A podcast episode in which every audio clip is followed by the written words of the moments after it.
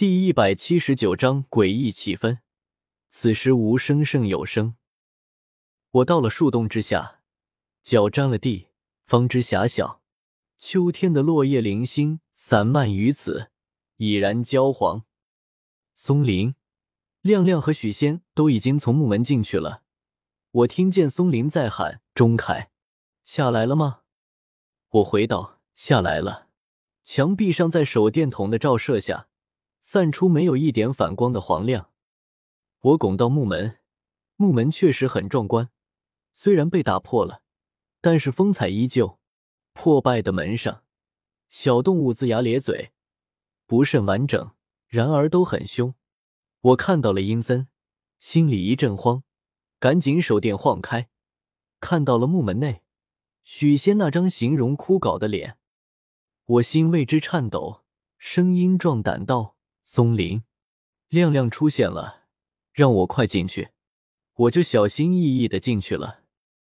这是我第一次真正的到墓下面来，阴沉沉之势全然超乎我的想象，黑暗幽幽自不必说，而距离地面没多少的直线距离，在我看来却仿佛到了十八层地狱。而且，松林和亮亮口中说的好墓、大墓，也不过是如此的小。站立了我们四个人后，都显得有些局促，有些满满当当的了。我以为的并非如此呢，并不是黑暗狭小，而是富丽堂皇、美轮美奂、优雅别致，像庐山上郁郁葱葱中的美庐别墅。许仙也拿着手电筒照射墓大厅的四面，他以木为职业，所以见怪不怪，也不觉得阴森，而是十分放松。一会惊叹墓之庞大，一会感慨壁之绝伦，并说这是他见过最好的墓了。刚才的墓门就是绝对的官宦人家，这墓里面更是在我们乡前无古人，后无来者。我们看着许仙表演，三个手电筒同时射在许仙面前的地上，映出他淡然的脸。他的眼睛突然鹰一般，头不动。眼珠四下旋转，道：“这个松林，你们之前都查看过了，墙壁上没有门什么的。”松林说：“有个球，什么也没有，全是实心的。”许仙闭上眼睛，仿佛在思考什么。突然之间，墓里面开始沉静下来。我沿着周围慢慢的看，墙壁上的画，越看越精美，越看越熟悉。恍惚间有置身于莫高窟的错觉，墙壁光滑，石头细腻，一看就知道取之于这山的附近。但是上面似乎刷了什么东西，故而光滑。忽然一个念想飘零，我又不希望盗墓队找到棺材了，找到了岂不是破坏？不如就给专业的人士。复杂之间，许仙睁开了眼睛，说。我在阴阳秘籍里看到过一种墓，各个厅之间必然连接，有的在墙壁，有的在地面，有的在顶部。地面你们再看一看有没有空的地方。我们便去看地面，我却一直忍不住看顶部。手电筒往上直射，顶上也是石块，只不过是个淡淡的弧形。地面不大，用脚一一顿，没有一点反应。松林拿出随身携带的锤子，一点一点敲击，锤子和石头碰撞，声音闷而脆。许仙坐在墓中间，看着松林，一会地面的石头敲完了，却也没有空音。许仙说：“一般来说，如果有，会在北边正中有，因为北为阴，人间和阴间是相反的，你们知道不？”松林便问。哪里是北边？墓下面的方向，谁搞得清楚呢？许仙说：“你看墙上的画，轰轰烈烈之处，必然为南；反之为北。你去那最北边最中间的墙角，再敲一敲。”我们便去看画，寻找轰轰烈烈。只见一幅画画着，无数的旗帜飘扬，一个人在树林的中央，头像不清晰。远看似乎没有头颅，但是站立的姿势颇为正直。松林便问许仙：“这应该是最为轰轰烈烈了。许仙道：“错，正好相反。”松林不问缘由，去旗帜图的对面墙下面的地中间，仔细而敲击之。亮亮也走了过去，眼看就要敲到中间来了，还是没有任何收获。松林说：“没有空心，都是实打实，不可能有隔间。”许仙也没有听出任何异样，不由沉思。我们三个不约而同，把手电筒投向头顶，顶上不高，跳起来可以差不多碰触。弧度森然，石头光洁如墙。总体来看，就是一个小型的顶部鼓的不尽然的蒙古包。许仙突然道：“别看顶部，顶部绝没有。”离开顶部，我们还去查看了柱子后面的装石头像的地方，一个小的堆叠，没有什么内容。仿佛客厅旁边的生活阳台。许仙说：“我们先上去休息下，我要吃东西。下面阴暗，时间太久了，我不得劲。”松林说：“许大仙人，你到底知不知道棺材在哪？”许仙笑了，说：“做大事的人不要着急。”松林心里肯定和我一样，大骂许仙一顿。关键时候卖弄关子。套用城市里小女生的流行语问候许仙，就是你怎么不去死？我也只是想想，我也只是想。松林大概之所想。我们原路返回地面，出来后我眼睛又失明，便翻滚躺在旁边的地上，九死一生般。突然感到脸上冰冰，知道有雪落了，耳边是尹森焦急的怎么样？怎么样？无限循环之音。过了一会。我微微开眼，果然看到雪花又飘零了，不大，不紧，不急。又看看时间，已经下午一点，真是过得快。松林问尹森：“根明呢？”尹森笑道：“他说他不得劲，我让他回山洞里休息去了。”松林没在意，我们也款款回山洞。我看到墓口旁边有一堆尹森抽烟后的烟蒂。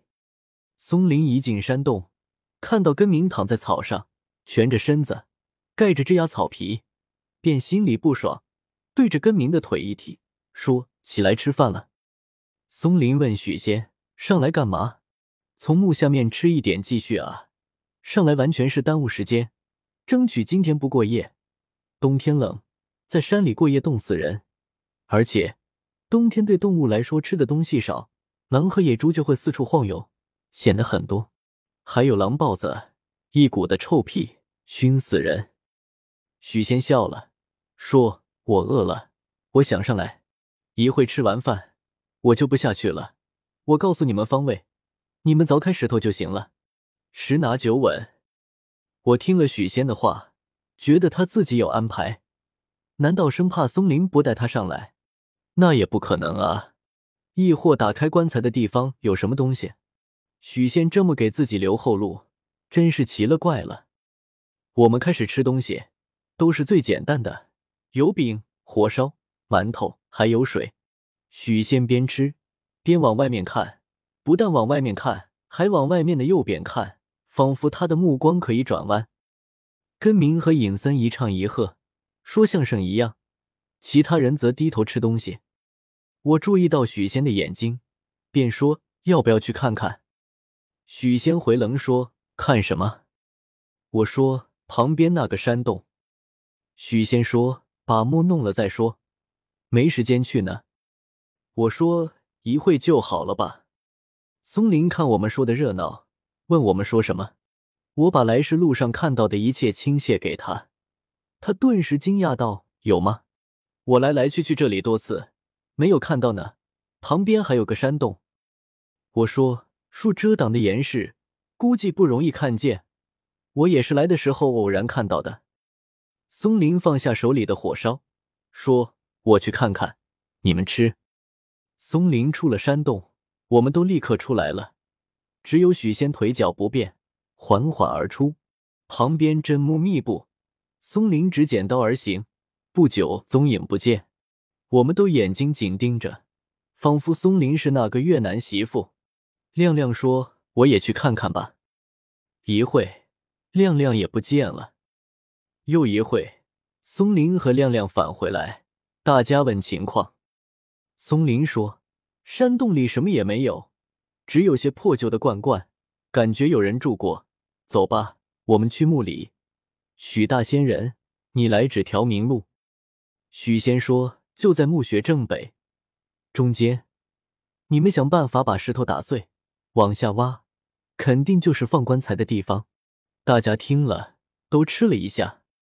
松林说：“你确定吗？”许仙道：“确定。”松林说：“那你刚才怎么不说？”许仙不作声。我们开始行动。这回许仙在地面，松林看了看根明和尹森。尹森自告奋勇说：“我要下去。”松林便看看根明，眼神里希望根明留在地面。原因很简单，许仙毕竟是个外人，又会乱七八糟的幺蛾子，不知道他会怎么兴风作浪。留一个盗墓队的自己人和许仙作伴。半陪半看，视为上策。根明的读心术大概修炼的很有问题，绝对是菜鸟里的高手。他看到这次下墓，尹森积极主动，虽然不知道为什么，但是总觉得不对。他如果不下去，似乎要失去什么，便大声疾呼道：“刚才你们下去的，辛苦了！我刚才没下去，也休息好了，也吃饱了，这次我也下去吧。”谁累了就在上面休息一下，等着我们凯旋。松林脸色都变了，说：“你俩确定都下去？”二人点头确定。松林说：“那这回我就不下去了，你们下去后认真点。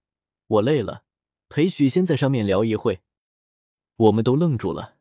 我知道松林言不由衷，盗墓队大事在即，箭在弦上，领头人不下去。这算是怎么回事呢？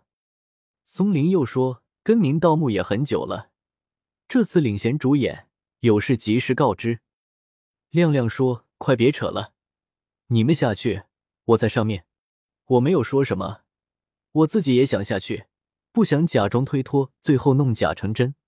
我要去看看这葛老墓的棺材到底是个什么模样。最难看的是许仙。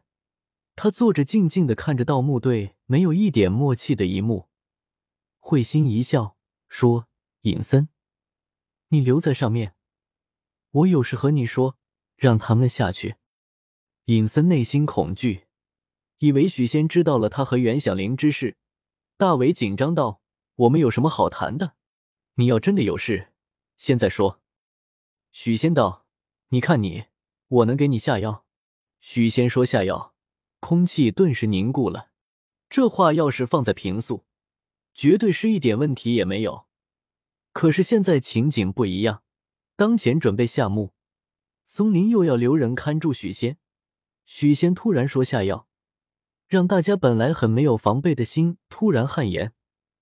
所有人目光如炬，看着许仙。这种氛围很诡异，很不信任，伴随着阴霾的天空。仿佛电影里不是你死就是我死的紧张画面。突然，一只鸟儿从高空跌落下来，站立在一只枯枝上，枯枝掉落，正好落在尹森的头上。尹森吓得一阵拍打，惊慌如梦。松林看到气氛不对，问道：“那就亮亮留在上面？”问着亮亮，眼睛看着尹森和根明。亮亮等不得了，说：“我留上面。”天气不早了，快行动！天黑了不好了。于是大家缓缓行动起来，拿锤子、钻头、钢棍、手电筒。尹森和根明准备好了，耸耸肩，站在盗洞口，看着松林。松林说：“你们先下，我马上来。”二人不动，不肯先下，想等松林第一个下。松林看到后，一肚子火。但是又不能发作出来，盗墓在即，小事暂放一边，说出来伤了和气，最是忌讳。